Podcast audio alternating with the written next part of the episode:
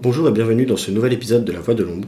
Je m'appelle Paul et cet épisode a été coécrit avec Bertini. Compte tenu de l'actualité, il nous a semblé pertinent de nous pencher à notre manière sur cette puissante Russie. Les prisons russes ont toujours été entourées de mystères et de violence. L'évocation du mot goulag illustre bien cette sensation.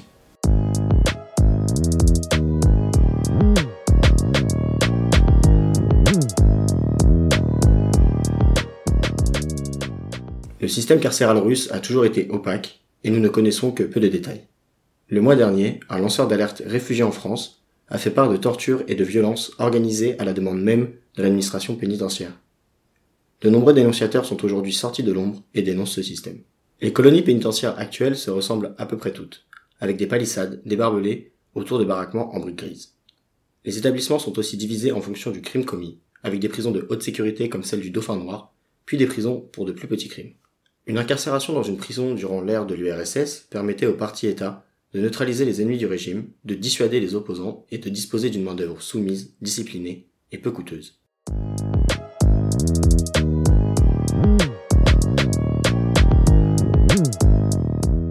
Aujourd'hui, c'est malheureusement toujours le cas. L'arrestation d'Alexei Navalny en février 2021 nous donne encore un exemple saisissant d'actualité. Selon des statistiques récentes du Conseil de l'Europe, la Russie comptait 519 618 détenus fin 2020, nombre le plus élevé parmi les pays membres du Conseil de l'Europe. Proportionnellement à sa population, le pays arrive deuxième du classement, derrière la Turquie avec un taux de 356 prisonniers pour 100 000 habitants. Les prisons russes ne sont en revanche pas en surpopulation. Avec la plus haute capacité d'accueil d'Europe, la densité y est de 68,8 détenus pour 100 places, ce qui est plus bas que le niveau médian européen qui lui est de 90,3 détenus pour 100 places. Les conditions de détention, la qualité des soins et les violences restent en revanche préoccupantes. Selon le même rapport, 2420 prisonniers russes sont décédés en 2019, dont 274 par suicide.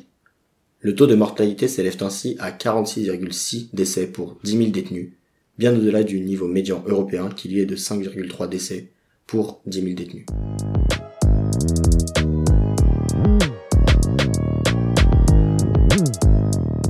Les cas de torture et de mauvais traitements restent fréquents. Les conditions de détention peuvent aussi beaucoup varier d'une prison à l'autre.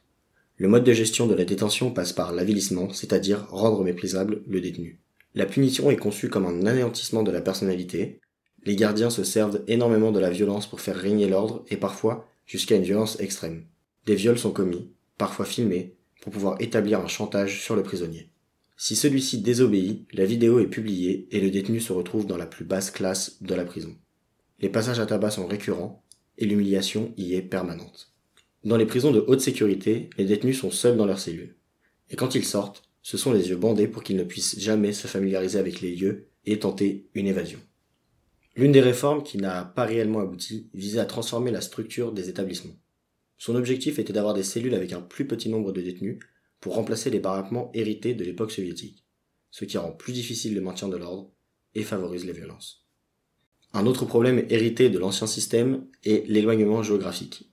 Il s'avère difficile pour les familles des détenus de leur rendre visite et de garder contact avec leurs proches incarcérés dans des régions reculées, souvent non desservies par les transports en commun.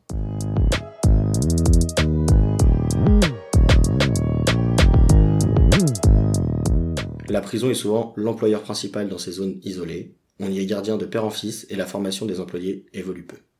Enfin, l'isolement de ces prisons rend plus difficile les contrôles effectués par des organismes indépendants. Il est très difficile d'obtenir des preuves de mauvais traitement. L'intérieur des prisons russes demeure un secret bien gardé. La loi de juin 2021 retire aux avocats le droit d'utiliser des appareils photos et vidéos lorsqu'ils rendent visite aux condamnés. La manière de gérer l'incarcération des détenus russes est totalement contraire au respect des droits de l'homme avec une violence qui est institutionnalisée.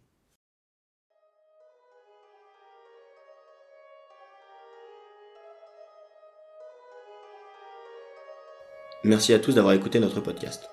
Si vous voulez en savoir plus sur le système carcéral, n'hésitez pas à consulter notre site et à visiter nos réseaux sociaux. A bientôt pour un nouvel épisode de La Voix de l'ombre.